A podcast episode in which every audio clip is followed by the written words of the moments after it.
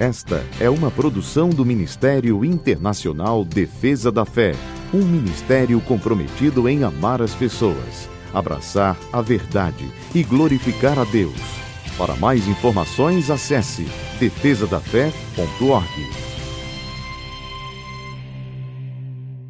Oi, eu sou Camila Licurgo e venho aqui para apresentar o nosso devocional de hoje. A palavra de Deus nos diz em Salmo 87, verso 5: O próprio Altíssimo a estabelecerá. Muitas vezes somos tão absorvidos por nossos problemas e situações do dia a dia que esquecemos o quanto nosso Deus nos ama. Às vezes, podemos nos pegar pensando que se fizéssemos alguns ajustes em nossa vida ou se mudássemos algumas coisas em nossa maneira de viver, Deus nos amaria mais. Mas isso não é verdade. Não há nada que possamos fazer que cause o nosso Deus de nos amar mais ou menos. Lembremos sempre que ele nos amou primeiro, quando nós não merecíamos e nem sequer queríamos saber dele. O amor de Deus não cresce pelas nossas obras. O que acontece é que, quanto mais aprendemos de Deus e mais nos relacionamos com Ele, mais queremos andar e nos parecer com nosso Pai.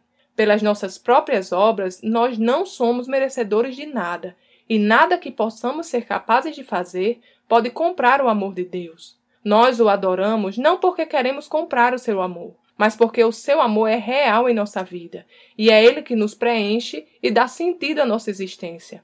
Nada pode nos separar do amor do nosso Pai. Nós é que escolhemos se queremos desfrutá-lo ou não. Todas as decisões que tomamos na vida têm consequências, e dependendo de qual rumo tomemos, elas nos levarão para mais perto ou mais longe do amor de Deus. Mas o amor do nosso Pai estará sempre lá, no mesmo lugar, e sempre disponível para nos acolher. Não importa o quão longe podemos achar que estamos, não importa a distância que percorremos no caminho do afastamento do nosso Deus. O caminho de volta sempre é mais curto do que o da ida, e o nosso Pai estará sempre nos esperando de braços abertos para nos acolher. Vamos orar? Pai querido, muito obrigada pelo seu amor que me preenche e dá sentido à minha vida. Eu te amo, Pai, e quero viver o seu amor todos os dias. Obrigado, Pai, porque o Senhor está sempre comigo e por isso eu te louvo. Em nome de Jesus. Amém. Tenha um dia abençoado e até amanhã.